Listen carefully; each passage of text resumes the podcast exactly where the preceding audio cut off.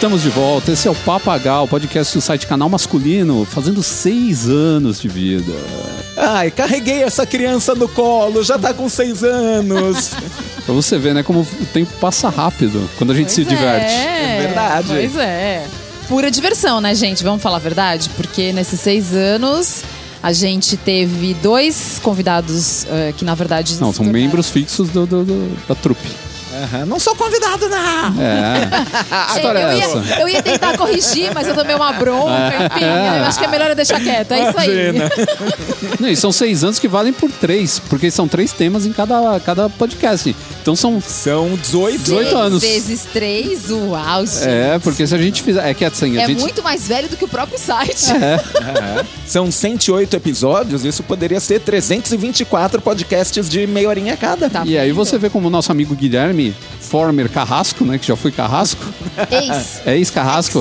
Agora ele é Guilherme porque ele, ele tá numa vida artística Tô, diferente. tô- ah, é, mudei os rumos, eu virei o Prince, assim. Parem de me chamar Isso. pelo nome e usem o símbolo indecifrável. Só que agora é o contrário. Parem de chamar pelo apelido estranho e me chame pelo nome verdadeiro. Ai, meu Deus. E você vê como ele faz rápido contas de matemática. Ah, imagina. Aliás, são de matemática. Que eu sou tão ruim de matemática que eu nem sei se ele fez a conta certa ou não. Fez, e claro. tem uma coisa que eu não faço é contestar ninguém em contas. Então, tá tudo certo. Bom, mas nesse podcast aqui a gente vai justamente no nosso primeiro bloco abordar aí a nossa trajetória. Então, o nosso primeiro tema qual é, dona Bárbara Duarte? Nesses seis anos de existência do nosso podcast, o que mudou no comportamento do homem? E mudou muita coisa, hein? Nossa, a gente, muita. Você não repara porque o tempo vai passando e tal, mas você começa a ouvir os primeiros, ou- ouve os e-mails dos primeiros podcasts, cara. As coisas que as pessoas perguntavam, os comentários que eles faziam, as dicas que eles Não, davam. é- é, foram seis anos, tipo anos de cachorro, assim. Cada Sim, um vale por sete. Dog Years. Dog Years. Boa, boa comparação, foi por aí mesmo.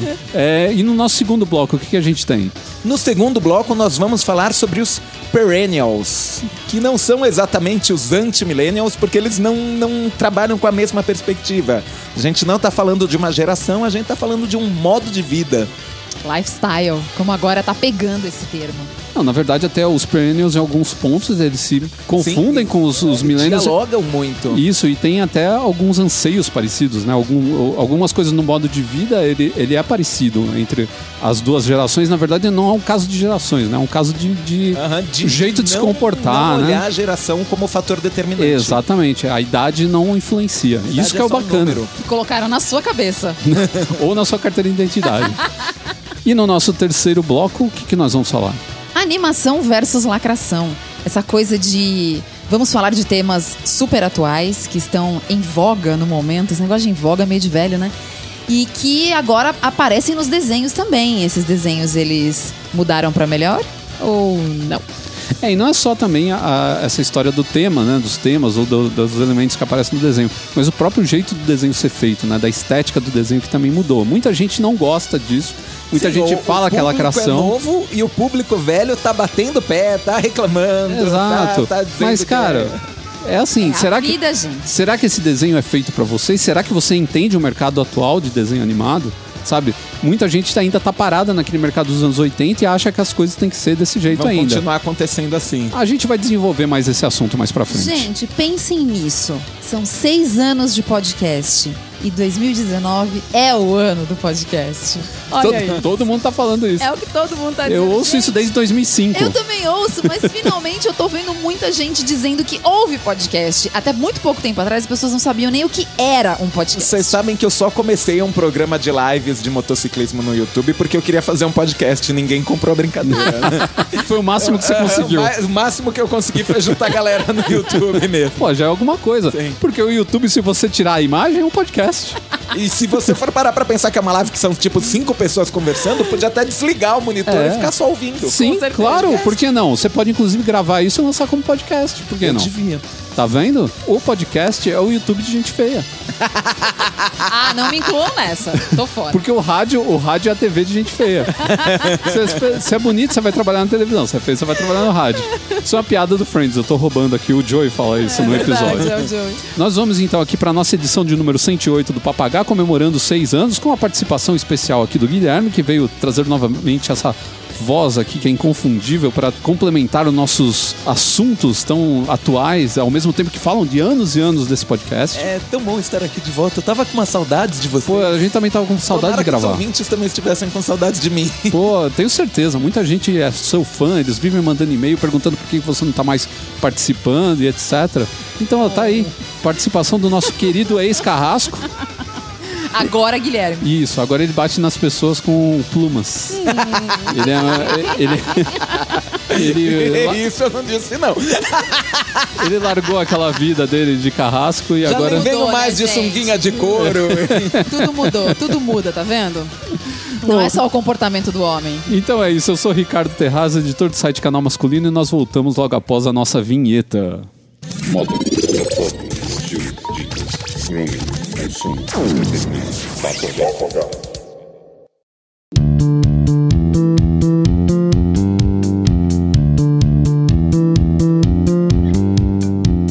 E o Papagá completa seis anos e nós chegamos ao horizonte do homem moderno, né? Porque a gente chegou num ponto onde a gente tá vendo mudanças no homem, acho que mais radicais. De quando a gente começou em 2012 a fazer o podcast até os dias de hoje, né? Na verdade, em 2013, né? O podcast foi no comecinho de 2013, fevereiro. É, a gente sentiu que mudou o público, né? É, Pelos e-mails que a gente recebe, pelos comentários, é, o, o tipo até de pauta que eles sugerem pra gente é, mudou bastante durante esse tempo, né? E a gente, eu acho que Público porque mudou o mundo. Mudou né? o mundo, né? Já- a gente já pode falar, quando a gente chegou, tudo isso aqui era mato. era mato, é. Mas o, Porque o cara não fazia grooming. É, então. E é interessante isso, porque a gente fala também, ah, o mundo mudou, mas às vezes as pessoas não mudam. A gente tem, muito sinal, às vezes, de que o mundo tá mudando e as pessoas estão paradas num certo ponto. A gente já falou disso, inclusive, em temas de Já podcast, tema né? de podcast. Pessoa que fica parada naquele, naquelas ideias e naqueles conceitos e não sai daquilo. A gente tem visto nos últimos tempos andar pra frente a coisa de um jeito legal.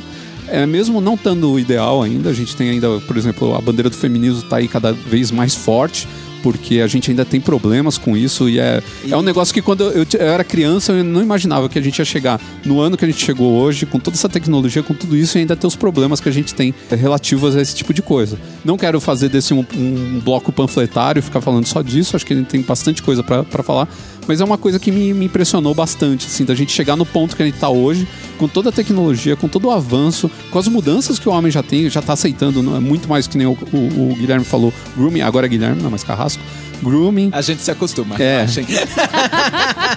grooming e tudo mais, né, beleza, o homem pensar em ser mais vaidoso e não ter vergonha disso, não esconder dos amigos, Sim, lidar, né? disso- lidar com isso numa boa, inclusive junto dos outros amigos. É, Né? é, isso eu não esperava acontecer. Mas ainda a gente tem esses outros problemas aí que eu gostaria muito que não existissem. Mas as coisas acabam acontecendo desse jeito mesmo. A gente precisa jogar coisa, né? Pra gente Passinho falar de bebê. Pra gente não falar palavrão, a gente precisa jogar coisa no ventilador pra que as pessoas se conscientizem. E, e às vezes, muitas vezes, nem é uma questão de consciência. Às vezes eu acho que existe um sentimento meio de se sentir mal por uma coisa que você falou que era normal você falar. E aí você fala, não, mas peraí, eu não posso mais falar esse tipo de coisa. Porque Não, e, e às vezes nem pega é a gente mal. falando. É, Se então. você for olhar o seu feed de Facebook de seis anos atrás, você vai olhar, pô, Exatamente. close errado. É, então, as coisas Acontece. realmente mudam e a gente anda pra frente, graças a Deus. Mas é claro que ainda tem muito a ser feito, mas eu acho que sempre vai ter. Sempre tá faltando tem, alguma tem uma coisa, citação, tem? tipo, do, do Roosevelt ou qualquer coisa assim. Confie nas pessoas que buscam a verdade e desconfiem da, desconfie daquelas que encontraram. É, é, com certeza. Eu acho que é bem isso mesmo, mas eu acho que a gente progrediu bastante. Engraçado a gente pensar que quando a gente começou em 2012, como o mundo mudou de 2000, ou pelo menos o Brasil, né? eu acho que o mundo todo, O mundo óbvio, todo. né? É. Mas Brasil, a gente mudou demais de 2012 para 2019. A gente tem outro cenário em, em- acho que em tudo que a gente, todos os aspectos que a gente for olhar. E eu até penso que, como, como o Ricardo comentou, a gente tem a turma que tá puxando o freio de mão? Tem, mas elas estão puxando o freio de mão exatamente porque o carro tá andando. É. Então, quem não tá querendo a mudança tá se sentindo desesperado. É, com certeza. Então, isso em todas as esferas, seja no, no tocante ao grooming, seja no tocante à igualdade de direitos. Sim, É. sim. Quem tá desesperado tá pisando no freio.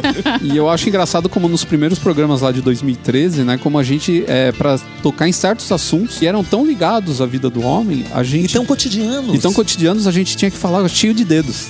Sim, né? Era ter Meia engraçado. hora de introdução até falar, olha, não é errado você ser vaidoso. Isso é, É, pra e inclusive um dos motivos que eu trouxe o Luiz para participar daquela primeira fase do, do Papagá, que a gente vai ter ele participando aqui de novo em breve, vocês aguardem, porque eu quero que ele participe Uhum. do próximo programa para falar mais sobre essa época. Foi porque o Luiz era um cara que ele era muito o, o brasileiro médio, assim, o cara que tinha algumas ideias, então assim, ao mesmo tempo que ele não tinha a cabeça fechada, porque às vezes eu, eu falava uma coisa e ele me perguntava a respeito, ele ficava curioso. Aham. Sim, e eu ele, sentia ele muito como, como bússola. Assim. Sim, e ele, me- e ele mudou pra caramba também. Dos primeiros programas até os, os últimos, assim, o próprio jeito dele de ser, de falar, de se vestir, ele, ele mudou nesse meio tempo. Então você vê que ele foi um cara que no começo ele, ele tava assim, ele, ele ainda era meio até ah, Sim, eu lembro perdido. Nos, nos primeiros programas ele às vezes torcia o narizinho. Assim, Sim, pra como várias assim? coisas. É. Mas era legal, porque o cara que tava do outro lado se identificava. O cara Claro. falava, pô, eu sou assim também, então por que, que eu tô errado? Qual que é o meu erro? E isso é Por que eu fundamental. não posso ouvir, né? Qual o problema? Sim, e eu falava pra ele, eu falava, não, cara, se você não, não concorda com alguma coisa, você pode falar. Não é porque eu sou o host aqui que eu mando em tudo e que você não pode dar sua própria opinião. Tanto que ele dava mesmo, né? Isso Sim, que era legal. aham. Né? Então você vê como isso daí fez com que o público entendesse melhor o que, que era que estava acontecendo, por que, que tinha que ter, haver uma mudança mesmo. A- as pessoas tinham que andar pra frente, né? E eu acho que tudo isso eh, se refletiu muito bem num episódio que pra mim foi catártico, que foi a história do Coque Samurai. Cara, isso foi impressionante pra É, mim. Agora a gente tá lembrando do passado mesmo, Com né? certeza. Coque Samurai. Não, não é tão Perdoai. passada, 2000, 2015, Mas 2016. parece que faz um século já. É, É, então. Até onde eu lembro, ele era só dos samurais É. mesmo. né? E É. você vê quando você vê como uma coisa quando ela é realmente é, datada, quando ela parece que foi há 10 anos atrás. Né? E o Coque Samurai parece que foi há 10 anos atrás. Aí você lembra e fala, não, mas isso tinha um amigo meu, 2016, 2017, usava Coque Samurai. Mas vamos falar a verdade? Tirando essa questão estética que a gente olhava e falava, nossa, que ruim, isso não tá bom, não é todo mundo que combina com isso, e as pessoas ainda não, não acordaram. Teve um lado bom. Sim, porque o cara quebrou as barreiras, muito bom, o cara... Porque fez com que, se aquilo mesmo não combinou com aquele cara específico, pode ter combinado com outros, enfim, caiu uma ficha pra ele de que ele tinha que se arrumar. De que ele Sim, tinha não, eu que... concordo com você. Né? Porque vamos, vamos fazer um paralelo com o grunge lá no começo dos Eu ia fazer 90? exatamente esse paralelo. Então, é, é, não sei se, você- se você vai dizer a mesma coisa que eu, mas naquela época rolou a história do cabelo comprido pra homem, que era uma coisa que até os anos 80, né, é, era ruim, não era legal, né, o seu pai não ia gostar, aquela história toda. Ali não, ali o, o cara falou, não, eu quero deixar o cabelo crescer porque tá na moda, porque eu vou ficar galã, porque eu vou pegar as meninas, e, e tá, beleza, foi lá e fez. Mas não rolava um cuidado. Não, mas pelo Rolava menos... deixar o cabelo... Não, Então, sim. Nossa, Mas já ultrapassou a barreira do Não, cabelo. Com certeza. Então isso foi uma sem coisa dúvida. boa. Não, aham. Mas você vê que quando veio a, se- a moda seguinte, que a gente pode fazer aqui do, do Coque Samurai, não teve o mesmo impacto, né? Não foi tão Do grandioso cabelo grunge. quanto do cabelo grunge. Mas foi, vai, foi importante. Ali o cara entendeu que ele precisava se arrumar. É, Ali então. não era só deixar Era o cabelo passo crescer. adiante, não é só cultivar, é cuidar. Exatamente. É, mas o, o grunge ele foi, foi interessante por vários lados. Ele fez o coxinha se vestir com uma roupa de cara de Largada. periferia de, de, de Estados Unidos, mas de, de- meu, de- aquilo era roupa de moleque de bairro, assim, de, de, de periferia mesmo. Era, era os moleques de, Aham. de tosco, de, de Seattle. Sabe? Enquanto até pouco tempo atrás o cara só queria vestir roupinha da Zump e da, E- da, aham. da M-Officer. É. Sabe? Fez o cara deixar o cabelo crescer, fez o cara ouvir rock. Muito amigo meu começou a ouvir rock nessa época e ouve até hoje. Sabe? Cara que vivia me mandando cortar o cabelo. Aí depois ficou arrependido, você começou a se sentir idiota. Então fez a, quando você faz a pessoa ver o mundo por outra ótica, eu acho ótimo, mesmo que seja um, um- Sim, eu, eu sabe, acho mesmo que, o- que não os precisa ter 100% de sucesso. É, eu ia dar de exemplo, a gente sempre fala do David Beckham, porque ele é 100% de sucesso. Ele quebrou paradigmas. Aham. Agora, a gente tem o Neymar, que é um sujeito que não é 100% de sucesso. É, não. Nem no campo, muito menos no visual, mas que tá lá mostrando que ele se preocupa, que Sim. ele tá sempre trocando corte de cabelo, que ele tenta usar umas roupas estilosas.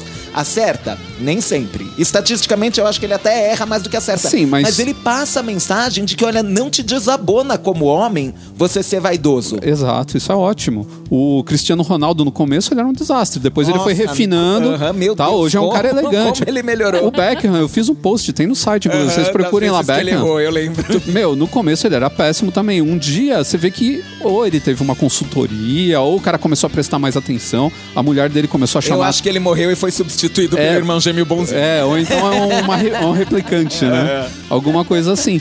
Mas realmente você vê que tem uma hora ali que ele, ele deu aquela guinada. Não, não é isso porque não foi de uma vez só, foi aos Foi, poucos. foi gradual. Então, eu posso falar uma coisa? Oi. É a Vitória Beckham. Eu também com, a acho. Eu minha, também eu acho. com a minha mania de ouvir os podcasts de fora, tava ouvindo um podcast com ela. E ela tava contando, obviamente, sobre o último desfile dela, que foi agora, tá fazendo um mês mais ou menos. E aí ela tava explicando como foi que ela começou na moda e que o pessoal falou, olha, pra gente é, acaba, a gente que é da- do meio sabe que não, mas muitas pessoas acham que você era só uma pessoa que ia lá e colocava uma etiqueta com o seu nome na roupa. E você realmente entende de roupa, você entende de costura, você entende de tecido, você entende de modelagem. E aí ela começou a explicar. Então eu acho que, claro, ela não falou nada do David Beckham, mas Aham. o que eu consigo entender é que essas fases batem. Então eu acho que ali foi a transição. E foi a transição dos dois. Um puxou o outro. Então você vê, essa galera toda acho que ajudou né, a formar a imagem de um homem que pode se cuidar, que pode ser bonito, que pode ser todas as coisas boas. E o cara não é um gay tá? que é o que todo mundo falava antigamente. Sim. Ah, fulano é bonito, é isso, é aquilo. deve É, ser viado. é, com certeza. Né? Sempre Não, tinha o cara que ator da falava. Globo, tipo, o Vitor Fazano, ouvia direto que ele era viado, só Sim. porque ele era galã. Verdade, Com certeza. Né? Então o cara. Mas por quê? Porque o cara se cuidava, o cara tava sempre com, com o físico em ordem e tudo mais. Então o homem parou um pouco com essa coisa. Até uns 15 anos, 10 anos atrás, todo homem que você conversava, ele tava, que ele tava fazendo academia, ele tava fazendo academia para pegar mulher. Né? Até a gente tirava isso bem no começo do podcast, a gente tirava muito barato esse negócio de pegar mulher, né? Eu e o Luiz, a gente via falando isso, mas bem de zoeira, né? Depois, hoje em dia, você vê muito mais o cara falando, porque eu quero me preocupar com o meu físico, eu quero envelhecer bem, eu quero estar. questão de saúde. eu quero estar bonito, eu quero sair bem no Instagram, que é vaidade pura. Que se dane se vai ter mulher, se não vai ter mulher, eu quero sair bonito no Instagram, quero Tudo ver todos. pelos likes. Exato. É. Né? Então você vê, mudou. Nem tudo é pelo bem, que eu acho que esse negócio de like também é meio escroto às vezes. Sim. Né? Mas, de um certo modo, você vê que o cara saiu um pouco daquele negócio, ah, vou ficar com os bíceps gigantescos e sair na balada com aquela blusa fininha, né? Aquela regata. Baby look. Não, aquela regata que é só um fiozinho, sabe? Massaranduba, vocês Mas lembram é, do Massaranduba? isso, Era do- bem do- isso. Nossa, era medonho. Mas tirando a questão estética, que essa a gente tá já tá meio óbvio assim, até na rua, né, de que as coisas mudaram para o bem. O que, que vocês acham que mudou na mentalidade? Olha, eu, eu sou um eterno otimista. Eu, É o, cara que, é o cara que fala que o inferno tem subsolo, é um eterno otimista. Parabéns. Tomo meu café negro e amargo como futuro. Isso. Como vocês podem ver, eu sou um eterno otimista. Eu gosto de pensar que nos últimos seis anos a gente desenvolveu um talento maior para enxergar o outro, para aceitar o diferente. A gente tem mais gente sendo tolerante, aceitando situações novas. Então, sei lá, é, não vou nem falar só dos homossexuais, mas se eu paro para pensar em transexuais, o quanto eles eram só motivo de piada, não eram levados a sério, encaravam todo tipo de preconceito. E hoje, ai, tá perfeito? Não, não tá. Não, com Mas certeza avançou não. muito. Eles têm muito mais voz e eles pararam de ser tratados como animais num zoológico. Então eu acho que a, a aceitação do diferente entrou na pauta nos últimos 5, 6 anos. E esse é outro grande avanço. É, o. Aqui eu não quero eh, pular a pauta, mas se você pegar, por exemplo, até séries onde você tem personagens que são homossexuais, casados e tal, e tipo, ok. É, Sim, não, não, é. não ninguém tá falando. alívio cômico. É, não são alívio cômico. E os próprios, as próprias pessoas que assistem não estão reclamando. Falam, ah, tira esses caras daí, esses caras não servem pra nada, eu sabe? acho que um exemplo bem legal disso, que mostra esse avanço é Grace and Frankie. É genial. Sim, é uma, boa é série. uma série que assim, você pega quatro atores super famosos, Aham, medalhões. total. E assim, poxa, a história do negócio é, a história principal é, são dois casais, Que viraram casais diferentes. Exatamente, É. é. mais ou menos isso, é meio confuso, né? E aí, sim, os dois caras largam as duas mulheres pra ficar junto. Porque É. a vida inteira eles É, foram apaixonados. é, é, elas não, elas não viraram não são um casal. um casal Não, elas não são próprio- Ou propriamente- seja, elas são as protagonistas. Sim. O seriado é sobre elas. É E, é- Sim, é. e elas vivem juntas meio numa relação de casal, né? Às vezes as sim, brigas elas que só, só não namoram. não gente. namoram, mas, as é. brigas delas, o jeito de Eu ser das duas. muito. É, Não, uma- então, é uma série muito e a boa. Gente, quando é que a gente imaginar há uma década ou menos, que a gente tá falando dos seis anos do podcast, que a gente um dia ia ver Jane isso Fonda. virar, aham, isso virar plot de um seriado de TV. Imagina, Pois é. se me falasse isso em Pois 2005. é, Martin Sheen beijando o, o- o- Eu não sei o nome do outro ator, eu sou péssima com o nome de alguns atores. É, Mas você fica olhando e você fala, gente, e tá muito Beijando o legal. cara do Lei e Ordem. O cara do Lei e Ordem. Você acha que nos anos mesmo. 90 iam colocar ele no Lei e Ordem se ele saísse beijando o Martim? Então, assim, eu acho que realmente teve uma mudança mesmo. E, claro, eu acho que talvez nem todo mundo aceite. Não seja uma Aham. coisa que todo mundo consegue assimilar muito facilmente. E que, de novo, são os ventos de mudança, assim. É. Vai balançar a vida de todo mundo. É. Eu acho que muito dessas coisas é uma questão de você se acostumar e você ter no seu dia a dia. Uhum. Então o problema maior, às vezes as pessoas reclamam dessas coisas, ah, ficam colocando isso em novela, não sei aonde, porque as pessoas têm que ver que isso é uma coisa normal, né? É uma coisa que tá aí na rua, tá em todos os lugares. Não vamos varrer E- pra debaixo do tapete? Não vamos tem varrer pra porquê. debaixo do tapete e sua vida não muda em nada por causa disso. É. Sua vida continua, entendeu? Isso que é o Os boletos maravilhoso. continuam chegando. Mas eu tenho- Tá tudo certo. Eu tenho outra coisa que eu acho Certo, os boletos continuam chegando. Não é? Você é mais otimista que eu. eu penso, os boletos estão chegando, meu Deus, o que, é que eu faço? É, então, pra você ver. Mas eu acho que a gente tem também é, algumas coisas eu acho que dividiu. Foi uma encruzilhada. Então criou-se um caminho reto que de repente virou um Y, sabe? Então a gente tem uma bifurcação. Eu acho que isso daí se dá muito na educação, no, no quesito educação de comportamento. Então eu acho que o homem, ele, a gente tem hoje homens muito educados, muito corteses, muito cavalheiros num, num sentido muito bom. Que tem mulher que fica brava quando fala de cavalheirismo, que acha que tá Aham. ligado a machismo. Sim. E, e o cavalheirismo, na verdade, é o jeito que você trata as pessoas, não é o jeito que você trata a mulher. É a etiqueta, a É ética etiqueta. pequena. Do dia a dia. Que tá ligada também à ética mesmo e tá ligada também à moral e muitas coisas. E- o e cavalheirismo. de um dos nossos. Sim, sim. A, a gente falou de cavalheirismo 2.0, a gente falou de todas essas coisas nos seis anos. Por isso que eu tô retomando aqui. Então eu acho que alguns homens perceberam como isso é importante para a vida deles, tanto para o meio profissional, como relacionamento é, com a, a namorada ou esposa, ou com a família, ou com os amigos e tal. Com E- viver em sociedade mesmo. Viver em é- sociedade. não é simplesmente uma manobra de chaveco. Sim, e abraçaram isso. E outros são aqueles caras que são, são Estão educados pé até a página 2, né? Ah, esses são os piores. São os piores. Eles são educados até pegar a mina. Daí pra frente não tem mais educação nenhuma e é escrotidão no geral. É, mas a gente tá vendo uma mudança com relação a isso também, né? Não, Porque- tá mudando, mas esse eu acho que ainda tá a passos muito É. curtos, E viu? esse, esse consegue disfarçar. É. Não, eu concordo com você. E esse é um problema porque é um clubinho. Eles são amigos, eles têm página no Facebook, entendeu? Eles são é esses caras que é pegador, que é não sei o quê, entendeu? Então na frente dos outros, ele é, pô, esse cara é uma gente fina, mas por trás ele é um escroto do caralho. E tem o cara que é escroto, que é um terceiro, que é o escroto na frente de todo Sim, mundo. aham. Pelo menos você menos sabe. joga limpo. Isso, você sabe que é um escroto e você fica longe Você dele. olha pra ele do outro É. lado da rua, você já vê lá vai um escroto. Lá vai um escroto. Esse não tá escondendo. Se tiver um ovo na mão, taca nele. Mas. Pois é, mas eu acho que hoje é, a, a gente, a gente reclama das redes sociais, né? Por conta da polarização, do bem e do mal, do ódio, do amor extremo. É, que então. bomba. A gente reclama muito disso, mas tem o lado bom. Tem o lado bom de que as pessoas é, que denunciam essas coisas ou que reclamam dessas coisas estão conseguindo ter um pouco mais de voz. Sim, então, é, é- ironicamente, o xingar muito no Twitter tá trazendo consequências, puxando Exatamente. outra de seis anos é, atrás. a gente começa a ver esses casos de feminicídio. Obviamente que isso não é um assunto novo, a vida inteira existiu. Mas hoje a gente Aham. tem toda hora estampado na tua cara. Sim, não Então, dá pra ficar ignorando. Exatamente, isso começa também a alertar as mulheres, né? Pra olhar e falar, pô, peraí, deixa eu tentar reconhecer um padrão aqui nesse cara que eu conheci ontem ou que eu Aham. conheci há uns meses aí atrás. Que eu trouxe pra dormir na minha casa. Exatamente. Então, assim, tudo isso é. é- e, e a gente vê isso na, na causa animal, a gente vê isso no preconceito racial, a gente vê tudo isso. Então temos que levantar um. Eu ia falar que o, o aumento de vegetarianismo e veganismo também foi outra Sim, coisa né? que nos últimos Então. anos. Nossa, é- era mais difícil pra mim conseguir uma refeição vegetariana num restaurante que não fosse vegetariano. Hoje, praticamente qualquer lugar Ah lá. que eu vou tem uma opção. Ah, E- então. e De eu pouquinho em acho que também- Vai, vai, né? É, o que eu tenho visto também é aumentar pessoas. Eu não sei se essas pessoas elas estão se sentindo um pouco mais à vontade para sair do- da, da, da escuridão ou o que é, mas pessoas é, de religiões que não são muito benquistas aqui no Brasil, principalmente as de matriz africana. Então tenho notado, por exemplo, muito terreiro, muito, muito é, tenda. E os, é, lá perto de onde a gente morava antes, abriram praticamente três em três quarteirões, assim, um perto do outro. Sabe, uma delas bem grande, assim.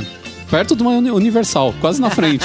sabe? Então eu acho legal as pessoas terem, terem essa, essa liberdade. Diversidade religiosa Sim. bombando, Ah, não, né? é. E se sentir seguras. Sim, e se sentir seguras de poder ter o espaço deles ali, não ser aquela coisa escondidinha no fundo de quintal da casa de um cara. Todo mundo tinha que ser quietinho, não podia fazer batuque nem nada porque os vizinhos iam lá e chamavam a polícia ou E a tacavam polícia coisa. Ia descer batendo. É, é, isso eu nunca vi, não, não vou, não vou acusar, mas, mas é assim, é complicado. Então, meu, é outra coisa também, o cara não tem a mesma religião que a sua, whatever, cara. O que, que isso muda na sua vida de novo, né? E posso dizer, só, só puxando exatamente como no caso do feminicídio, isso não é de hoje. Vamos ser sinceros, tolerância religiosa já foi norma. Eu não sei se eu já comentei aqui, uma das cidades que eu mais gostei de visitar foi Toledo. Toledo é uma cidade na Espanha que é. O, o centro da cidade é no topo de uma colina. Então ele tá idêntico desde as cruzadas. É muito legal. Pra quem for mais nerdzinho, gostar do Aham. Senhor dos Anéis, recomendo. Visite, porque você olha e parece que você tá em cenário de filme. E porque é na Espanha, metade da Idade Média foi católica, metade da Idade Média foi muçulmana, né? Que era aquele Sim. espaço É, que às vezes os loucura, mouros tomavam. né? É. E você e a cidade está lá, intocada, igual desde o século XIII, não sei. E você vê na frente da igreja católica, um quarteirão para lá tem uma mesquita, um quarteirão para a esquerda tem uma sinagoga. É muito louco isso. E tá Atende todo todos os mundo se entendendo há sete séculos. Parece o final de Lost, que tinha aquela igreja lá que tinha todos os símbolos de todas as religiões na igreja, né? Final de Lost, vida real. É. Então, e outra coisa que eu tenho notado também é que o homem ele tá mais seletivo para comprar coisas para ele, né? Então roupa, perfume, mesmo Sim, e tem se atentado pelos, pelos comentários, né, que a gente lê aqui do site e tal, tem se atentado a alguns detalhes que eu acho que até Que muito antes- pouco tempo atrás É. o cara nem sabia que existia. Exato. Os come- o- a- as perguntas, elas estão menos. é, as, as perguntas que eu recebia de, de dúvida de moda, por Eram exemplo. bem Era muito noob. Era muito. Cara, era assim, eram umas coisas. Tipo, preciso comprar um terno. O que, que eu faço agora? Eu, tipo, eu não sei nada. Sabe? É, Eu não sei, eu não sei nada, eu não E sei agora nada. já é uma mais. Ah, prete a porter vale a pena? É, não, tipo, ah, é, eu estou com tantos quilos, você acha que um, um terno slim fit vai ficar ruim em mim? Pô, o Já cara sabe. sabe o que é um terno Exato, fit. sabe que ele tem que se é, preocupar um pouco com a forma física, que nem todos os ternos caem igual, sabe? Porra, e isso que é. dá pra encontrar um terno que vai valorizar ou que Exato. vai prejudicar conforme né? a forma ou, ou vem me perguntar de, de tecido, falar, ah, achei um terno, ele está barato, mas é de. de... tropical. É, poliviscose. Acha que eu devo comprar? Eu falo, quanto? Ah, tá tanto. Olha, pelo preço você pode até, sabe? Às vezes eu falo, Aham. cara, tá muito barato. Se você quiser arriscar, pelo preço, de repente fica como um segundo terno depois, alguma É. coisa assim. É. Né? Fica de Então, backup. vem um, uma. O cara me perguntou esses dias no, no, no Instagram, né? Eu fiz uma rodada de perguntas lá. O cara perguntou pra mim. Todo blogueirinho É, ele, né? Tô, tô, viu? eu sou foda pra caralho. E. Acabou o homem moderno. É. né? E o cara me perguntou: tá errado eu usar Oxford todo dia? Eu falei: não, isso devia ser regra, não devia ser exceção, porra. Sabe? Errado é quem não usa, caralho. Genial. Não, Boa. então legal, pô, um cara que, usa, que quer usar Oxford todo dia, até o- outro dia todo mundo só queria usar sapatênis e crocs, velho. Apesar Olha, que te- eu- eu teve um cara que tentou me, me engambelar e fazer eu usar crocs. Eu falei, não vou, não vou nunca dar- passar não, o meu não cheque. pode ser alguma. Não, achei muito legal um negócio que eu ouvi num evento esses dias, era o seguinte. Era um evento de crocs. Não, não era Que um bom. evento de crocs, porque eu não queria num evento de crocs. Não, é... Não, não. Perdemos um patrocinador agora, né? Vocês Nossa, também, né? né, né, olha. Crocs, é, Harleys de Sampa, se vocês quiserem, ó, faço permuta. Olha, mas nem eu desceria tão baixo. Eu, eu, eu, eu agora me imaginei em cima da Harley de Crocs. De Crocs. Que Nossa, medonho. meu Deus. E aí eu vi no evento um negócio muito legal que é tipo, falando de carnaval, né? E aí o, o- o pessoal virou e falou assim: não, porque o fulano chega lá todo machista, todo, né, assediando a mulherada. Puxando a menina pelo cabelo. Puxando a menina pelo cabelo nos bloquinhos e não sei o quê, fantasiado de sapatênis. E ainda brincaram, não, gente, peraí, não era fantasia, ele usa isso no dia a dia. Meu, sem brincadeira, assim, o auditório inteiro começou Então, a rir. como que não sabe que o cara não tava fantasiado de imbecil? não, Na é? verdade, Que ele aí já não é era. fantasia, é performance. É, né? é performance. É só vestido de imbecil. Performando de Eu me visto imbecil. de Darth Vader e não saio cortando a cabeça de é que ninguém. tem- mas tem gente que encarna né, o personagem, né, meu? De repente até o cara, a roupa chamou um espírito ruim, né? Baixou que um des- encosto de sapatênis nele. É, de, de, de top, hétero topzera, né, em cima do cara.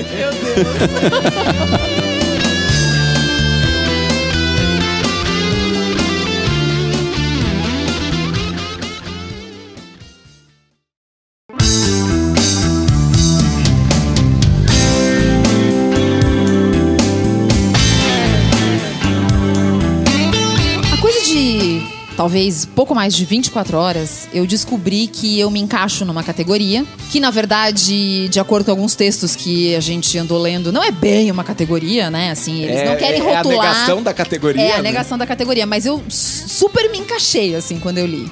Que são os perennials. Nome aí- bonito, é né? um nome Perennial. bonito. E aí você fala, gente, eu não vou... Me lembra períneo. Ah, não, Ai, que horror. Acabou não, com a não, acabou com tudo. Tava indo Tava pensando bem. perene, nossa. É, perene. Eu acho legal porque a Lily Blunt tem uma coisa assim de liquidação, exceto linha perene. Aí você fala, gente, que loja luxo, É. né? Né? Os caras têm uma linha perene. São roupas que não vendem nem a pau. Encalhado. Estão lá desde os anos 70. que maldade. Não, mas sabia voltando- essa da Lily Blunt. Tem, tem, é. Mas Linha voltando, deixa eu explicar. Não vem com esse papo de encalhado, não, porque eu não tô encalhada. Então o negócio é o seguinte. É o único encalhado aqui sou eu.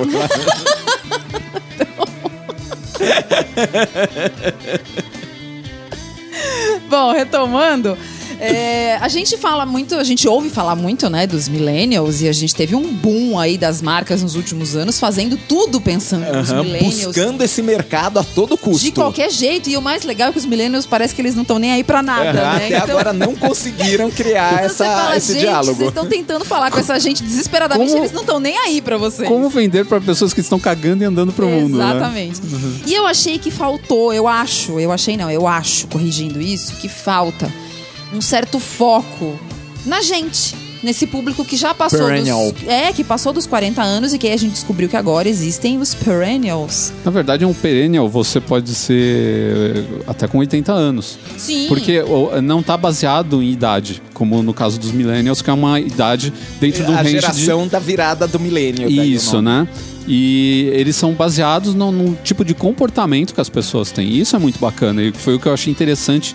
Eu já tinha ouvido falar algumas, algumas vezes desse, desse termo, já tinha lido eu a nunca respeito. tinha ouvido. Ele é um termo bem é, recente, ele foi cunhado agora em 2016. Mas eu acho que ele tem tudo a ver com o que a gente está vivendo hoje. É, o- é um perfil de, de gente que você não via, por exemplo, na época que meus pais eram, eram da nossa idade, mais ou menos. Não, 40, e- 30, 40 anos, assim. Não tinha. Nos anos 80 não existia isso, nos anos 90 não existia isso. Quem era velho, era velho. É, quem era tiozinho era tiozinho. Era tiozinho. E né? até eu acho que o, o perennial aparece exatamente porque a gente viveu o- a, a troca da tecnologia. E aí veio a geração, os millennials, que são os nativos digitais. Uhum. Quando eles começaram a ler e escrever, a internet já estava aqui. Então a gente tinha a impressão de que a internet era deles. Que assim, era o terreno que eles tomaram. Isso foi verdade em algum momento lá no comecinho. Mas Mas hoje depois- não é. Hoje não, dia- não, na verdade isso é- foi o contrário. Desculpa, eu te. Eu te... Então, não, não que eles criaram, mas que quando eles chegaram já estava lá, então eles aprenderam a usar de um jeito que a gente que Sim. foi da transição Mas quando aprendeu. eles falam, é muito comum você ver um, um millennial ou quem tá definindo o que é millennial falar assim, ah, porque eles pegaram o, o analógico, o final do analógico e o começo do digital. Mas você parar pra pensar, todos nós pegamos isso também, Sim. entendeu? Isso não é uma característica deles. Eu, eu não sei porque se fala tanto, ah, porque foi a última geração a ver isso. Tudo bem, foi a última, mas não foi a única. Tem duas gerações anteriores, pelo menos, aí de gente que tá aí no mercado, trabalhando, mexendo com, com tecnologia e tudo mais, que são antes deles e que, que Sim, sabe. E, e que, de novo, se a gente passou. O, o Snapchat foi muito um sinônimo disso, porque foi a rede social que só tinha molecada. Sim, É. aí eu Pegou- acho que. Ela pegou aquele extrato. E aí, no que ele mudou, mudou, né? Não, né? No que ele criou seus clones, tipo stories do Instagram e etc e tal, ela já foi absorvida por toda a população. toda a população. Então você não olha e fala, ai não, é, uma pessoa de 50 anos não tem Instagram. Não. Tem. Michelle O- Pfeiffer tem o- Instagram, gente. Eu tô É, seguindo. e é o- você pega. Não, tem atores aí de, de 50, 60 anos que você Que pega. são super. E o cara, vai, e o cara faz, faz stories, Aham. mó descolado, des- Sim, desinibido e não, tal. não é aquela cara de que é o assessor de, de É. mídia. Não, Tipo, é o cara. O mesmo. cara sentado numa cadeira dura, assim, posso falar? Fala, 10 segundos. O que, que eu falo em 10 segundos, né? Não é Não, isso. é- É, na verdade. É esse- orgânico. Na verdade, esse negócio dos perennials que eu falei que eu eh, me identifiquei é porque começaria a partir dessa geração de 40 anos hoje, né? Aham. Porque você tem pra trás, você tem os millennials e tal. E não, não se fala da gente, por exemplo, né? Se Sim. fala muito dos millennials e não se fala da gente. Como se a gente meio que não existisse um- como um mercado consumidor Sim, eles estão pensando tanto no mercado futuro que estão esquecendo que o mercado futuro inclui o mercado presente. Exatamente. Então, mas eu acho que o problema maior disso tudo, sabe qual é? Não existia uma, uma- um tag nas pessoas. Então, a- o pessoal de marketing, ele é muito ligado nisso, na, na- na- no nome. Então, millennials, é, exato. Então, ah, a gente precisa fazer uma reunião, precisamos convencer o cliente de que ele tem que investir em tal coisa. Como é que a gente fala? Vamos falar dos millennials. Que é o, é o assunto. Assunto é esse. Sim, e, e nas primeiras matérias sobre millennials era muito focada neles como fatia de mercado. Sim, lembram? sempre. Era Muito. muito Sabe? menos Até ai, os como caras- uma tribo, como uma Isso. geração, e mais como um, um mercado. o mercado, até os caras descobrirem que você não consegue eh, vender certas coisas pro cara que não quer comprar aquilo porque ele tá numas de ser Aham. mais ecológico, Sim, ou só, sabe? é- é carro pra millennial. É, não tá funcionando. não tá mais É, funcionando, esse sabe? exemplo Tá, eu acho que é o maior. tá caindo. Pode ser que comece a funcionar, por exemplo, carro elétrico, que tem todas as consequências ecológicas, que os caras se ligam muito nisso. Sim. Então, eu acho que a partir do momento que o cara começou a ver isso, que, que não era um público, uma fatia de mercado, era um público, era um modo de vida, né? Era um lifestyle, aí eu acho que começou a mudar o jeito que eles olhavam para as coisas. Aí quando surge o cara, que é o perennial, por exemplo, que você vê que esse cara, aí você começa a fazer sentido dentro do mercado de novo. Nos Estados Unidos, você tem o cara que é o pós-50, é o cara que está se aposentando.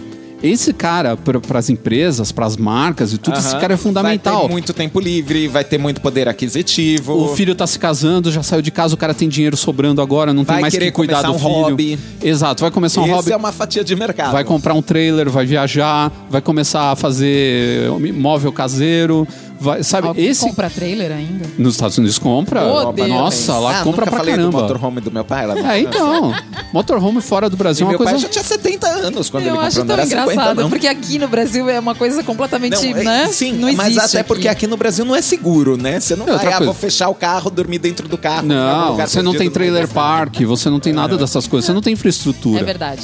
Mas lá eles gostam pra caramba. Então a primeira coisa que o cara faz é: ah, vou comprar um motorhome, vou sair com a minha mulher e vou viajar aos Estados Unidos inteiro. O que eu acho legal da história do Perennials é que realmente a forma como foi definido, eu acho que tem muito a ver mesmo com o que a gente vive hoje. Porque a Sim, gente foi aqui... um, um perfil que encaixou é. direitinho no nosso, aqui, vamos ser entre sinceros. nós três aqui, a gente vive muito isso, que é essa coisa Tá, então de explica o que que é também, que a gente não Vou explicou desde o começo. Vou explicar, então. Então prestem atenção ao conceito.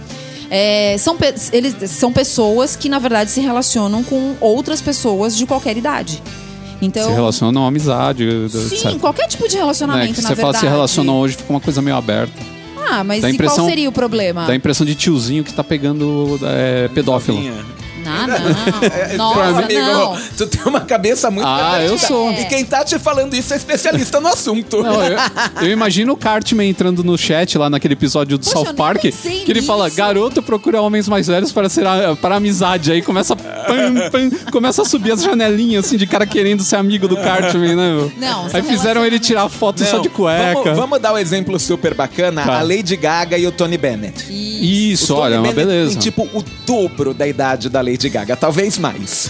Ué, vamos falar também de uma coisa que pra mim E foi meio chocante, que não saiu ainda, mas foi chocante a parceria, porque eu obviamente odiei. Madonna e Anitta. São, tem gerações aí no meio. Não é? Aham, Sim. nossa. Então, então, assim, a gente. Eu também tô tendo dificuldade eu pra tô lidar vendo, com isso. isso. Isso aí nem saiu, mas eu tô com morrendo de medo. Aham, é- Então, é, é, é o dobro ou nada, velho. Ou a Madonna morreu de vez, ou vai ser o novo Ray of Light. É, ó, outro, outro exemplo muito bom, o Tony Stark e o Homem-Aranha.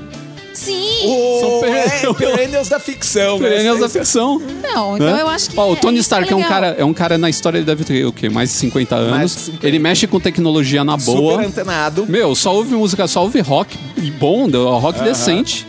Antigo ou novo. Sim, e tá lá o, o Homem-Aranha é, adorava Amigão. Millennial, é geekzinho, fofo, Ah, é, fazendo tá- stories no, no celular Aí, e os dois Melhor exemplo, melhor exemplo de Perennial. Pronto, Não, e- vocês já terminaram de aham, definir. Definimos. Mas, ó, É pra dar um exemplo de definição. um perennial, sem que, que a principal característica seja o relacionamento com, com outra pessoa, eu acho que a Ellen DeGeneres é um caso legal. Ela tem mais de 50 anos, ela tem aquela cara boa, e ela é divertida de um jeito jovem. É, tem ela essa não é também. uma Ana Maria Braga. O Perennial também tem o comportamento jovem, então ele consegue se pare- relacionar a- a com pessoas de outras digital idades. dele é total, não é, É. uma, uma tiazinha, uma vovó no Instagram. É Do, do Zap Zap. Sim, a vovó do Os Zap velhos no Zap. grupo do Zap Zap. Mandando gifzinho de bom dia, Deus É. te abençoe. É, é. É, o Acho- humor acho um dela legal. é, é muito contemporâneo, é muito divertido. É, é- ela conversa com um público muito mais jovem que ela, sem ser geração Y, sem ser millennial. Ela é perennial, ela tá sempre lá. É, e essa foi uma boa def- definição. Acho que essa da ficção que a gente deu, do Tony Bennett e a Lady Gaga também são interessantes, saindo um pouco do relacionamento. Tem esse lance do comportamento que eu achei legal você trazer aqui também, a, a essa ideia. Que é a pessoa se comportar.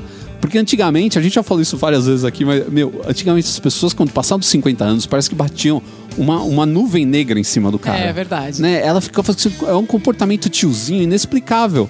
Parece que vinha com a idade. O cara passava numa fila, davam pra ele o negócio e ele falava de agora em diante eu sou partir assim. de agora você faz. Você É. tem é, o dever moral de fazer piada sem graça. Isso, eu uso calça acima do umbigo, uso, uso tênis, uso tênis vagabundo do Paraguai, que hoje tá na moda, inclusive, né? Hoje tá na então dá pra ser perennial e mal vestido é, também. Bad Sneaker tá total aí. Então, Nossa, é, é- é- é- Pochete também. a sofrível, poche- né, até gente? a pochete voltou. É gente. sofrível. é Tiozão tá sofrível. na moda. Ser tiozão tá na moda. É. Mas vocês perceberam isso que a gente fala muito de tiozinho? Ninguém mais usa esse termo hoje? Ah, eu acho tão, tão bom o tiozinho. Porque a gente vem de uma época que o Que tiozinho, o tiozinho tinha essa existia, conotação agora ele, tá- ele é uma espécie em extinção. É. Hoje não Ninguém mais. Eu não posso nem Ah, mais eu- usar. Minhas, as minhas sobrinhas não pensam em mim como ai que coisa de tiozinho. É, mas não usa Exatamente. porque tiozinho é, é, é o que a gente tá falando, realmente. É o comportamento. O cara não se comporta mais que nem o Amém. velho. O cara não fica colocando Vic Vaporub o dia inteiro, essas Graças a coisas, Deus. pingando coisa no nariz. É, leite de rosas da Davene. É, mas o, a saúde Ai, também. tia, um beijo no coração. Então, mas a saúde também influencia. Eu falei por causa disso, né? O cara tá saudável com 50 anos, ele tem uma vida muito mais ativa, ele consegue participar de coisas que ele não participaria antigamente. Então, putz, antes o cara fumava que nem um desgraçado, não conseguia, Aham, sabe? ir não, pro- não passava uma refeição sem álcool não e carne fazia, vermelha. não fazia uma academia porque não conseguia. Não é nem que não queria, não conseguia. O cara ia pra uma academia, fazia meia hora de exercício e caía morto. Sim, e o ambiente de academia era outro, porque Também. o jovem da época também não era o, o que a gente tem hoje. E também não aceitava o cara mais velho, né? Então você fazia os grupinhos. Então ficava os tiozinhos de academia. Os- sofria bullying o tio. É, e- não, eles se juntavam justamente pra não sofrer bullying, né, cara? Que aí saíam dando toalhada na bunda dos moleques que ficavam zoando eles. Mas era isso, era. Então hoje, tanto a mentalidade das coisas, a gente tava falando da, da mentalidade do homem mudou, né? Que hoje se permite você ter um, um amigo mais velho Sim. é- de boa, assim, de falar, ah, não, tô virando velho, tô andando com gente velha. Não, assim, não, tô andando com um cara mais Sim, experiente, isso é tão inteligente. legal né? da parte do Tony Bennett, que consegue ser super Sim. jovem, quanto é legal da parte da Lady Gaga, que consegue manter esse diálogo todo bacana com um sujeito que tem idade pra ser avô dela. É, então. É, eu acho que essa, esse meio de vida, ele. A gente tava falando dos, dos millennials e não, não vamos. é, Não vamos ficar jogando pedra nos Não, não, não. E ju- justamente não vou jogar pedra, como vou elogiar. Eu acho que esse comportamento hoje é possível por causa Por deles. conta deles, A eu gente tem um acho. monte de amigo que é millennial. O Tato e o Mauri, eles são millennials. O pessoal que a gente conheceu por- via podcast, o pessoal que são nossos leitores e ouvintes que a gente conversa via redes sociais, né? Que a gente nem conhece as pessoas, mas estão sempre falando com a gente. São pessoas mais jovens onde a gente consegue colocar nossas ideias pra eles expor essas coisas se os caras falam, nossa, que saco de papo de, de velho, De né, velho. meu? Sabe, putz, isso não faz parte do meu mundo. Aham. Que era o que acontecia antigamente. Não, é, não sei se eu contei pra vocês, eu tô com, com um projeto paralelo com o Harleys de Sampa, que é um canal só de lives, o Vamos Falar de Moto. Sim, claro. Já faço meu jabá aqui, youtube.com barra Vamos Falar de Moto. E aí, obviamente, todos os outros motovloggers têm, no mínimo, 10 anos a menos que eu. Assim, não só sou o único nascido na década de 70, como que é nascido na década de 80, tipo de 89. Ou seja, né? Ou seja. praticamente 90. Né? E isso não faz a menor diferença em momento algum da conversa. Então, assim, tanto da minha parte, eu, eu sou só mais um ali no meio deles, como eles também não olham pra mim do. O que é que esse tiozinho tá fazendo na live falando de moto com a gente? Não, é, é. Só é possível porque, ah, se eu tenho uma cabeça muito descolada, eles também têm. Porque não ficam vendo uma dificuldade nesse É, então. Isso daí foi possível realmente, porque a- as duas gerações parou aquela guerra de gerações que a gente tinha antigamente. Uhum. Né? Do cara mais velho achar que era mais esperto que todo mundo, e o cara mais novo também achar que era mais esperto do que o cara mais velho, porque ele era jovem e ele estava antenado. É, né? então, Então- no tempo. Então era uma briga de egos, de pessoas que achavam que eram, eram super inteligentes e que, na verdade, às vezes os dois estavam errados, né? Então isso não existe mais. Hoje a gente sabe que a gente pode aprender com o cara mais velho ou pode aprender com o cara mais novo. Né? Tanto que. a- horizontalizar essa relação. essa relação. um de cima pra Quem baixo. sabe, sabe. Às vezes independe muita coisa. Tudo bem, experiência vem com o tempo. Mas conhecimento independe de idade. Tem cara de 20 anos que sabe pra caralho. A Yoyo, que é guitarrista, Japinha, de guitarrista de 12 anos, que toca melhor do que muito marmanjo de, de 40, cara. Tem a Yoyo e tem a Lisa, Lisa S. Lisa, Li- é, são duas, uma é chinesa, a outra é japonesa. As duas têm tipo. Onde essa, né? As- Agora eu virei o tizinho do podcast. Então, as duas têm tipo 12 anos de idade agora, elas começaram a tocar tipo com 9. Elas esmerilham guitarra de um jeito. O Kiko Loureiro, outro dia, foi entrevistar uma delas. Porque ele falou que a mulher dele chegou e falou assim: "Você tá- você-" ele tava assistindo o vídeo da menina tocando. A mulher dele, que é violonista ou, ou pianista, ela fez não sei quantos anos de música clássica. A mulher dele é foda. Chegou e falou assim: Você sabe que essa menina toca muito melhor que você. Aí ele falou: É, eu tô vendo, sabe? Tipo, meu. E ele entrevistou ela, ele perguntou: Pô, qual é o segredo pra você conseguir com tão pouco tempo tocar tão bem? assim, talento, cara, meu um cara que toca desde os dos 10 anos de idade foi lá perguntar pra uma menina de, de 11 qual que era o segredo dela pra tocar tão bem, cara, sabe? Então, isso, essa cabeça aberta é que, que, que faz essa coisa funcionar, de existir o Essa era a perennial. japonesa ou a chinesa? Eu não lembro agora qual das duas. Porque se fosse a É meio chinesa, ela ia parecido, responder: né? Ah, a minha família inteira vive do meu salário, então eu não posso não tocar bem. Tira essa da edição. Eu É confundo, eu confundo as duas porque elas fazem até crossover, elas gravam vídeo juntas, cara. Isso daí é uma coisa. Não, isso é uma coisa. Mesmo. Não, isso é uma coisa incrível, porque existe treta de japonês com chinês, né? Eles não são muito Sim, assim, né? É que nem Então. brasileiro e argentino. Você vê? Não, gente, mas são essas gerações mais Com a jovens. diferença que eles se invadiram umas três vezes. né? Sim. Fizeram campo de concentração e tudo mais. Meu Deus do céu. Como é que a gente chegou nesse assunto? Ah, minha filha, aqui é assim. É, sabe por quê? Porque a gente Sem é tudo freio. velho.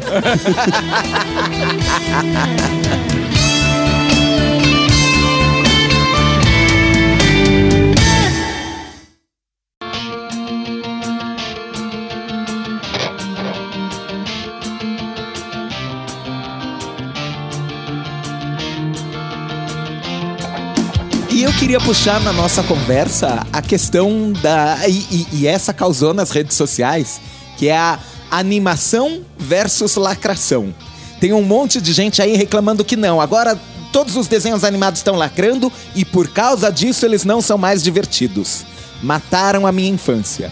Então a gente teve é, tanto desenhos novos, tipo Steve Universe, quanto remakes que nem o da Shira, que estão trabalhando uma nova estética, estão trabalhando temas diferentes, são mais inclusivos. E aí você escuta um marmanjo de trinta e tantos anos dizer que a Xirra não era assim, essa Xirra é, é- é- não tem peito, usa short, vocês mataram a minha infância. É, sei qual foi a sua infância, viu?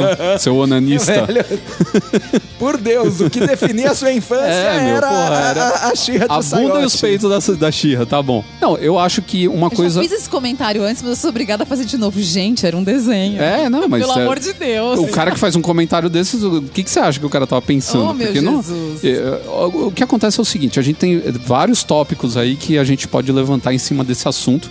E são todos bem interessantes. Um deles é o fato da própria estética dos dias de hoje para os desenhos animados que mudou. Você não pode esperar que você vai ter o mesmo desenho da She-Ra naquele mesmo esquema, ou sei lá, mais fotorrealista ainda. Aham. Nossa, a She-Ra Sim. parece uma mulher de verdade, meu Deus do céu. Aham. E ao contrário, imagina, se tivesse lançado Bob Esponja em 1980, ninguém ia assistir.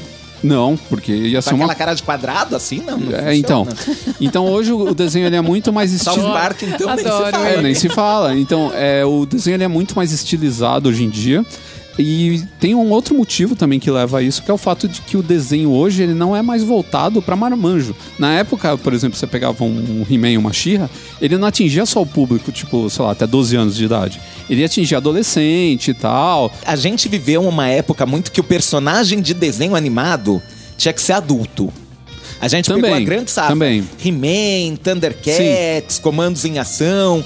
Então, a, a criança não se via representada só como eu idealizado. Só né? quando não era um desenho de ação. Quando era um Sim. desenho de, de, fantasia bicho, e beleza. Tipo, o Gato Félix. Ou tinha até Ou- criança porque era da Punk Brewster, era um desenho de Aham. fantasia, de brincadeira, de zoeira tal. Ou DuckTales, sei lá. Isso. Mas é, de- os desenhos de ação que bombaram na nossa geração, tinha trocentos, era sempre uma geração mais velha que, a, que o público-alvo. Isso, era. E essa é a geração que o desenho tem a mesma idade que o público que ele tá buscando. É.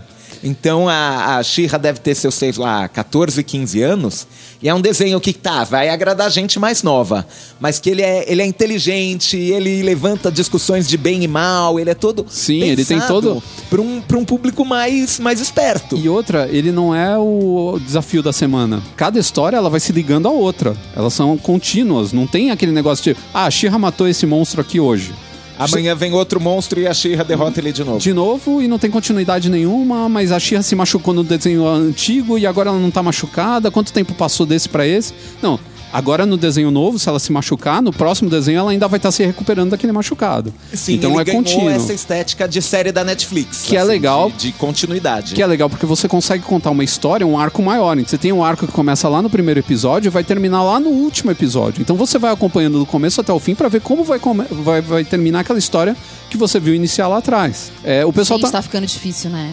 Ah, mas é mais legal, Eu é lembro mais de legal. ursinhos carinhosos. Cara, tipo, eu até amava. Também teve remake e. e Teve? sim, eles estão uma graça. Oh. Depois, depois eu vou mostrar. É, é, se alguém tiver sabendo. aplicativos que, que coloca imagem, conseguiram preservar a ideia e, e dar uma modernizada. Eles já não são todos iguaizinhos assim. Ai, é. era muito fofinho. Mas um que mudou completamente mais do que a She-Ra foi o Thundercats, né? Que é do mesmo cara que desenha o Steven Universe. Porque Eu vi, mas eu não assisti. Já saiu o desenho? Ainda eu não assisti ainda, mas eu vi a estética dele como é que tá, né? Aham, tá bem Steve Universe. Tá bem Steve Universe, todo mundo redondinho, gordinho, assim, sabe? Não tá mais tá uma coisa bem pra criança.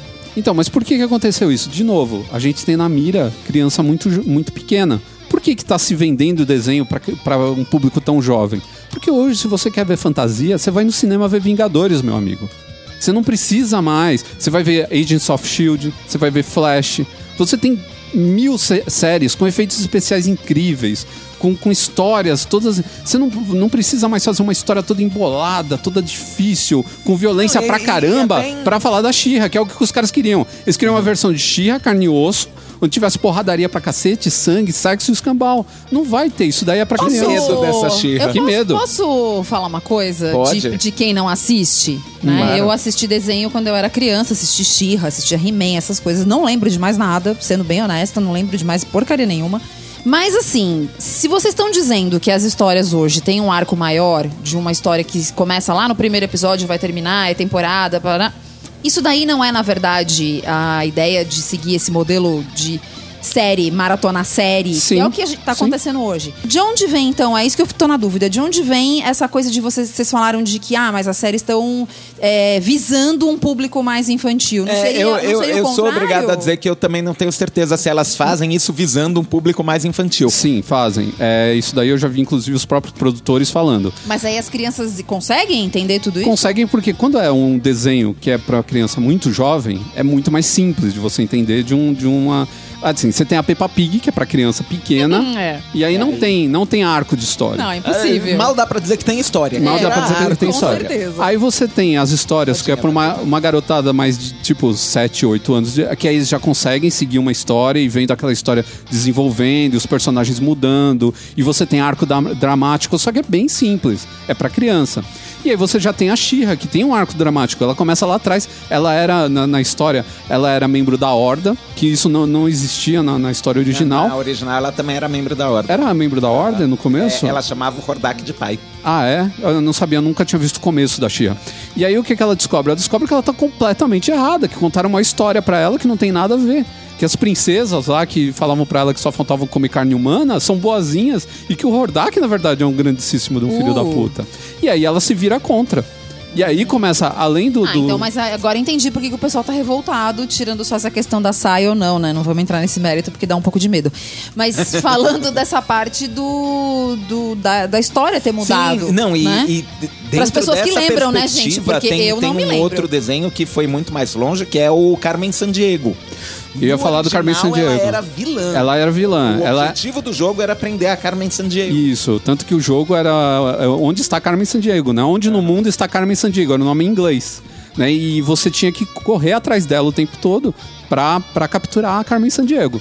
Quando lançaram o desenho no começo dos anos 90, ou final dos anos 80, não lembro muito bem agora a data, a Carmen Sandiego aparecia tipo 5 segundos no desenho. Era muito os frustrante. protagonistas eram os caçadores da Carmen Sandiego. Os protagonistas. O problema é, a Carmen Sandiego é muito style, todo mundo gosta dela. Aquele chapelão vermelho, Glamour, aquele puro glamour. sobretudo foda do cara. Meu, você quer ver a mulher fazer alguma coisa. Se você joga ela como vilã, ela não vai quase aparecer. E outra, Sim, se, se todo ela escapar sempre, você começa a desacreditar do protagonista. Exato. Verdade. Né? E outra coisa, se a Carmen Sandiego é tão legal e é tão cool, vamos transformar ela, na- de, de alguma maneira ela vai ser uma ladra, mas uma ladra do bem. Ah, Então ela realmente- virou uma anti-heroína. É, E ela virou uma anti-heroína. Então teve uma mudança. No caso razoável, dela, a né? mudança foi radical. Foi radical. Mas o que eu ia falar quanto ao formato, ao- aos arcos de, de temporada, eu acho que muito que influenciou isso foi exatamente o fato de hoje a gente assistir tudo on demand. Na nossa infância, o desenho passava num horário X na TV e você só ia ver o próximo no dia seguinte. Isso. Então o episódio tinha que ter começo, meio e fim, porque. No dia seguinte você podia não lembrar do desenho anterior, ou você podia perder. Então Isso, ele tinha que é. funcionar sozinho. Agora, até a criança mais nova, o pai pega e põe na frente E da maratona. TV e coloca lá pra maratona. Então dá pra dividir um, um, um arco, porque a criança vai assistir tudo no ritmo dela. Então, que- ah, cansei, papai, volta pro começo. Funciona. Ou o contrário, vamos assistir a temporada inteira. Saiu a segunda temporada da Xirra. Vamos juntar os amigos e assistir? Funciona também. Vai ser, sei lá, quatro horas com as crianças comendo pipoca. É, na verdade, TV. eu acho que o pessoal também, os produtores e os quem idealiza os desenhos, está se adaptando aos tempos modernos, né, gente? Sim, É, porque vida então, você anda, tem, né? você tem problema. Porque também tem outra coisa. Esses caras que reclamam do desenho, eles falam, falam, falam, mas eles não vão assistir. Você acha que o marmanjo deles se vai sentar na frente do, do- A maioria desses caras não assistem, eles querem ver coisa de porradaria. Não, Se ele e- tá reclamando e dessas mais coisas. do que isso, toda vez que algum. Olha, eu soltando palavrão, desculpa. Toda vez que algum filho da puta me reclama do ai, acabaram com a minha infância, eu falo, velho, a sua infância ainda tá lá. Tá. Se você sente tantas saudades da xirra de salto alto e sainha, compra o box de DVD e fica assistindo. Não, Esse desenho ainda existe. E outra coisa, se é tão diferente, a nova é tão diferente, por que, que você tá assiste. ligando ela, a antiga? Porque o nome é o mesmo. É só o nome, o resto é diferente. mas- Mas aí o Mas, povo sim. se sente ofendido, Sabe? né? Não, mas pior- esse desenho não é pra você. Tu é um marmanjo, sai daqui. Piadinha. Olha, Gente, é marmanjo, pior, é, eu desenho. assisti, eu assisti a temporada inteira, tanto da Carmen Sandiego quanto da Xirra. Meu, os desenhos são muito legais. Todos ele- o do Carmen Sandiego é muito bacana porque ele ensina coisas de geografia. De, Aham, ele é muito bacana, cara. Então, tipo tinha, assim, ah, pra onde a gente vai agora, Carmen? Aí ela começa a falar, ah, a gente vai pras Filipinas. Vocês sabiam que eu, eu, eu vou aproveitar que eu tô na Filip- nas Filipinas pra comprar uh, o doce tal, que é o meu doce preferido, e só vem de lá. Então você começa a ver um monte, ela vai soltando um monte de informação sobre o lugar, sobre as coisas que se come no lugar, quais são os Nossa, eu monumentos. acho que eu vou assistir. Cara, é muito legal. Vocês sabem, lá no- nos anos 90, na época dos blogs, blogs diário de internet mesmo, eu fiz um teste que personagem de videogame é você. Você que eu é era. É, porque você vive Porque viajando, né? Pra caramba, eu vivo, vivo fazendo planos, Então. assim, eu vivo manipulando. Então, mudando um pouco de, de cenário, aí a gente falou de dois que tem duas protagonistas protagonistas femininas. Eu tô, eu tô agora assistindo um outro desenho. Na verdade, eu terminei agora a segunda temporada, que é o que chama o Príncipe Dragão, que tá, saiu agora na Netflix. É um desenho muito bacana, ele tem um- uma, uma animação que ela, ela oscila entre o japonês e o americano, assim. Eles fizeram meio que uma mescla. Ela é feita no Canadá, na verdade, ela, ele é animado no Canadá. E ele é muito legal com esse lance de conseguir incluir personagens diferentes dentro do, do- da história. É, sem ficar com essa cara de lacração. A gente tava falando, né, a história da lacração. Então, por exemplo, tem umas coisas muito bacanas. A história toda é em cima de dois personagens que são príncipes, que tiveram que sair do seu reino para tentar levar o ovo de dragão de volta pro lugar que é de direito dele. No meio do caminho, esse ovo choca e o dragãozinho nasce. Aí eles têm que decidir o que eles vão fazer. Aí Só que dois nesse meio de um dragão. então, só que ele tem um tema muito adulto. Nesse meio tempo, por exemplo, morre o pai deles, que é o rei. O pai deles é negro, casado com uma branca. Um filho é branco e o outro filho é negro. Os dois se dão super bem. O filho branco ama o pai. Quando ele perde o pai, é uma cena terrível, super emotiva. Então você vê como os caras estão conseguindo trabalhar isso. E em nenhum momento você fica assim, ah, putz, tinham que enfiar aí que o cara era negro, mas tem um filho branco, não sei o que. Em nenhum momento você passa isso pela sua cabeça. Mas a história é legal por causa disso. A tia deles é muda, é surda muda. Ela anda com um cara junto, que é um cavaleiro, que vai fazendo, o- vai traduzindo o que ela vai falando em, em- em libras. Sinais. Que legal. Só que é uma das personagens mais fodas. É a guerreira mais foda da, da, da história, cara. Então os caras conseguiram incluir esses elementos. Tem a menina que tem um lobo de três patas, uma feiticeira é, élfica. Que faz um feitiço pra ele parecer que tem quatro patas, porque o pai da menina quer sacrificar o lobo, porque acha que ele não vai conseguir sobreviver. E ele vira, meu, um lobo de tipo um metro e meio de altura, assim, cara, super foda. Então os caras conseguiram inserir todos esses elementos. Então, meu, tem discussão. Eles conseguem discutir raça, os, os elfos não se dão bem com os seres humanos, um tem preconceito com o outro.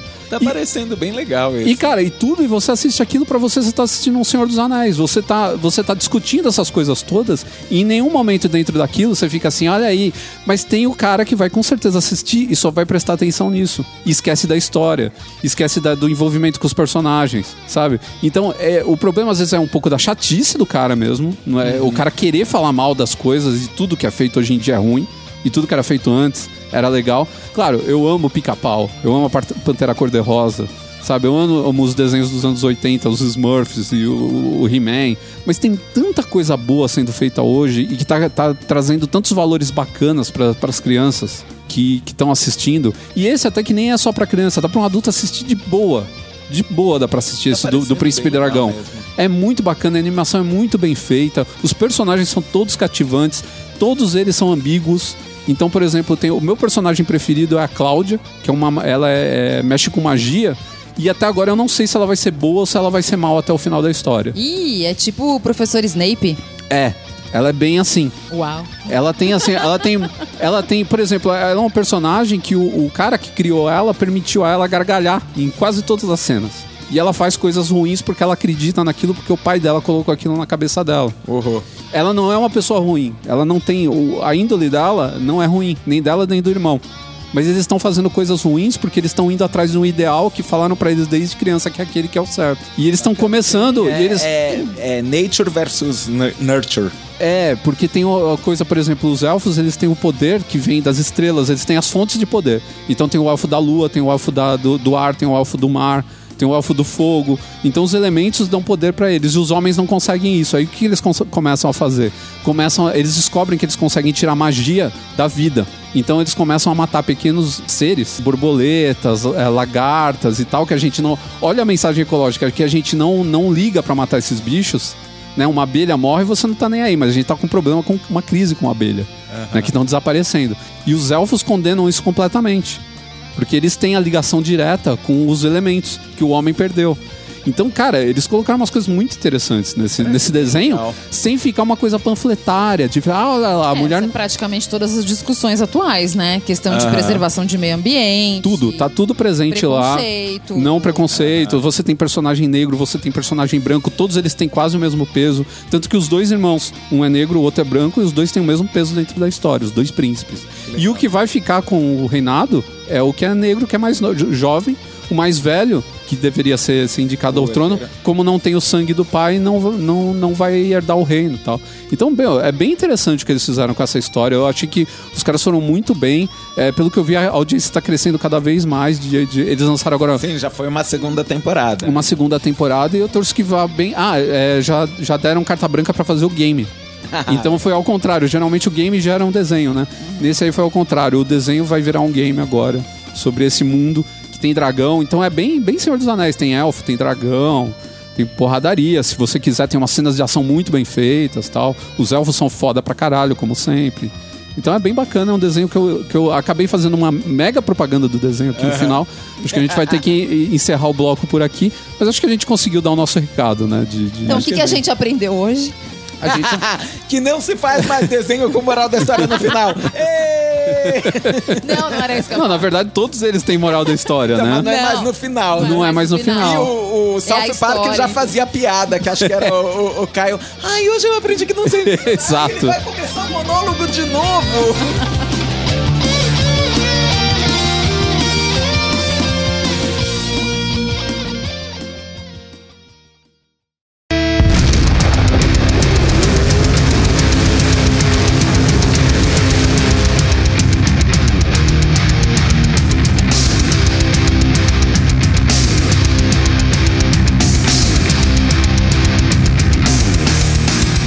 Chegamos ao final desse capítulo especial aqui com a volta triunfante do nosso amigo Carrasco, que agora não é mais Carrasco, porque. Pode me chamar de Guilherme. Pode dar. Bonito. Bonito, que agora está com Como seu. se não chamasse antes, né? Não Pois sabia é. meu nome. Não, o que eu acho mais engraçado é que a gente passou do pseudônimo para o nome de verdade. Geralmente é o contrário. né? É, é, Mas é tudo muito bem. engraçado isso, Tudo né? O bem. cara deixou de ser. É tipo se um dia descobrirem quem que é o, o Banksy, que é o cara que faz as pichações, né? Começar a chamar ele pelo nome, né? Ia ser bem Ia ser estranho. muito estranho. Mas, ai, velho, agora que eu tô fazendo conteúdo que eu ponho a cara na frente da câmera, faço live, etc e tal, não, não dava mais pra sustentar o personagem. É, e até que porque o personagem também nasceu no- numa mídia que você não tá fazendo mais, né? Então é, é bem deixa. estranho, realmente.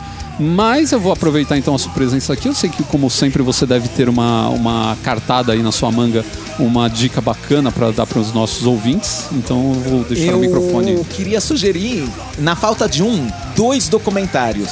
Olha. Os dois sobre a mesma coisa, o Fire Festival. Não sei se vocês viram. Ah, sim. É, Não Porra. assisti ainda, mas já vi bastante Foi gente aquele comentando. festival de música eletrônica que deu tudo errado, levou as pessoas para um, pra um resort numa ilha, vendeu ingresso sem piada, custando centenas de milhar de dólares. Falando que você ia ficar numa Cara- choupana no- na beira da praia, na verdade você ficou numa barraquinha daquelas da, da Campus Party. Nem da Campus Party, nem, pior. nem isso, não tinha nem banheiro. Não tinha banheiro. é, Eu achei faltou legal. água. Eu achei legal uma das fotos que eu vi, que eles falavam que você ia comer umas comidas preparadas por chefes renomados e tal. E aí alguém colocou uma foto de uma dessas, tipo uma quentinha de Era que- isopor. É, com pão com mortadela. É, é. dentro, com queijo, com uma cara horrível. Falei, Nossa, hein? Não, e, e o documentário é muito sobre isso, sobre o como o cara foi conseguindo vender aquela história e todo mundo foi comprando, ele cada vez aumentava e todo mundo achava que ia dar certo e deu tudo errado. E, e não sei, por um desses casos de, de, de espionagem industrial ou qualquer coisa assim, fizeram dois documentários. Tem um que ficou mais famoso no Netflix e o Hulu também fez um documentário. Então, eu até agora só assisti o do Netflix, mas já tô pra assistir o do Hulu também. Amigo meu que já viu falou que é mais. É menos fazendo graça da coisa e mais apontando erro, dando nome aos bois. Nossa. Então, a gente tem que achar graça, né? Agora que já aconteceu. É, Quem pagou até hoje não foi indenizado. e nem vai ser, obviamente, né? Cara, isso foi triste, viu? Olha. Não, nem quem trabalhou no evento não foi pago até agora. É muito louco. Sim, mas aí, quais são os nomes? É, os dois é Fire Festival, Fire com, com Y. Y. É, não tem um subtítulo, tipo o maior festival que não aconteceu ou qualquer coisa assim. Mas você encontra os dois muito fácil. E só pra coisa ficar mais legal ainda, os nossos amigos do Galãs Feios, canal Ah. de YouTube que a gente já recomendou Aham. aqui, aproveitou a aba dos dois documentários e fez um vídeo sobre o Metal Open Air. Que ficou super famoso. Aham. Foi uma, um Prometeu fiasco em total. São Luís do Maranhão, qualquer É. coisa assim, vai ter todo mundo, vai ter metal melódico, vai ter death metal, É. vai ter papapá. Mas vamos todo mundo verdade. desmarcou. Vamos Sim, falar a verdade. Aquilo tava com uma cara, de que ia dar não ruim. ia dar certo. É porque Mas os caras assistiram Wayne World 2, eles acreditaram naquele negócio. Se Aham, você agen- Stock. É, se, se você agendar, eles virão. Se você agendar, eles virão. Eles acreditaram Sim, eles virão nisso. desde que você pague. as Pague, né, cara? né? Não é só E foi agendar. pago, todo mundo cancelou. No primeiro dia já falaram que não ia ter atração do segundo. No segundo dia já falaram que o terceiro dia não ia acontecer mais. Pois é. Não tinha área de camping, Pois a galera é. dormiu no estábulo. Não, foi uma É, vergonha colocaram total. banheiro químico no começo do evento e nunca mais tiraram. Que nojo. Parece Survivor, né? Isso daí. É, não, é muito pior que Survivor. Fosse Survivor, não tinha intervindo, não tinham deixado, não. Não, eu acho Caraca. engraçado que o Megadeth, que pra mim sempre foi assim, uma das bandas que mais é, representa. Eu sei que não é, mas pra mim é. Eu tenho meus motivos, um dia, qualquer dia eu conto. É, que pra mim o Megadeth é a banda mais metida besta ever, né? Do, do meio do metal. Foram eles que emprestaram equipamento para as outras bandas poderem tocar depois, no dia que teve o show, né? Acho, no que foi um acho que foi o único dia que teve, teve alguma outra coisa no, dia, no segundo dia. Porque eles falaram, gente, tá dando pena de ver a situação em que a coisa tá aqui. Tipo, vamos Sim, emprestar o, cara até equipamento. fez um discurso, tipo, a gente sabe o quanto custou, a gente sabe qual é a média do salário do brasileiro, a gente Exatamente. vai fazer esse show acontecer. Pois é, e o Corsos foi a única banda que recebeu. Então eu vou deixar aqui. Tudo errado, né? É? Eu vou encerrar, eu vou encerrar então esse podcast com uma frase que eu nunca pensei em falar em toda a minha vida. Dave Mustaine é um fofo. Puts, com certeza, essa O realmente. mundo dá voltas, O mundo dá volta. Então a gente tem aqui a, a sugestão do Guilherme de dois documentários pra você assistir sobre o mesmo. Tomara que eles tenham coisas complementares um no outro, né? Não, deve ter muito material inédito. Que é... Não, mas é bem interessante. Eu li uma matéria gigantesca sobre isso. Assim, a história toda é muito interessante. É, é- é uma tragédia idiota de, de como os caras fizeram um negócio tão mal feito. Mas vale a pena até para serve como case se você trabalha com marketing, com gestão de, de, de crise, se você trabalha com desenvolvimento de evento, qualquer coisa assim, serve de case também para você aprender um pouco aí como pra não você, fazer cagada. como consumidor, também tomar cuidado. Aham. Então, um beijão pro Dave Mustaine. Esse foi o Papagades número 108, o Papagade de aniversário de seis anos. Nosso Uhul. seis anos na estrada aí fazendo podcast. E nós ficamos por aqui. Um abraço a todos. Tchau. Tchau, tchau.